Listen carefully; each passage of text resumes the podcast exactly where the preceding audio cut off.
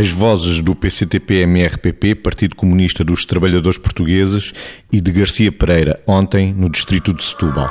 Morte aos traidores. Fora o euro.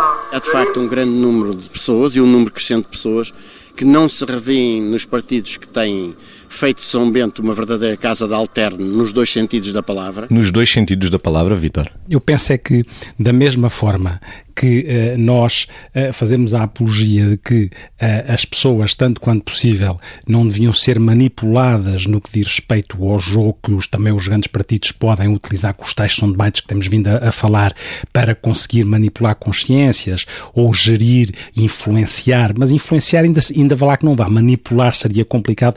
É, porque no fundo é apoucar as pessoas, é menorizar as pessoas quando uh, se sujeita às pessoas um discurso mais manipulatório.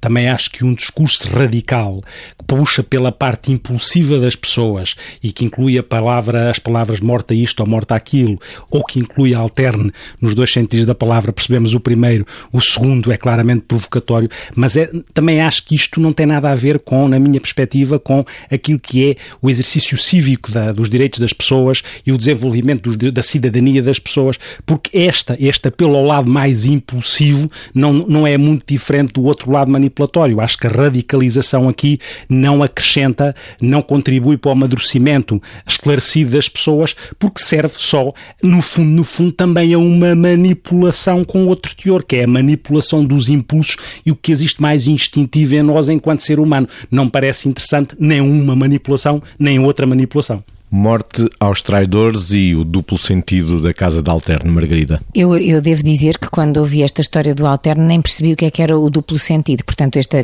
esta questão da ingenuidade deve ser um problema meu. Mas depois percebi que o, o meu não entendimento era uma forma de eu tentar reduzir a minha dissonância, porque achei que este era um tipo de comentário impossível, não é?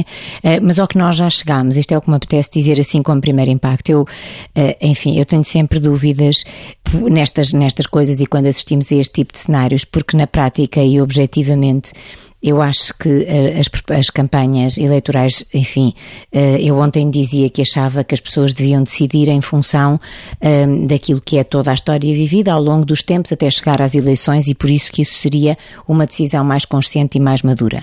Quando começa a ver coisas destas nas campanhas, então é que ainda, acho, ainda sou mais desta opinião, porque na prática as campanhas, apesar de tudo, têm que ser uma coisa séria, madura, eh, não devem ser, como o Vitor falava, uma coisa tendencialmente impulsiva ou, ou, chegar, na minha opinião, a este nível, quer seja no que diz respeito à questão da morte aos traidores, porque uh, o que é que é isto? Morte, violência, traição, uh, isto é ameaça, não é? E, portanto, é uma forma de manipulação pela ameaça. E depois esta história do duplo sentido da casa de alterne, quer dizer, a pessoa para concordar ou discordar, e toda a gente está no seu direito do que se passa à sua volta, deve ter argumentos consistentes e argumentos maduros. E isto, francamente, parece-me uma forma de imaturidade que não conduz a nada de construtivo.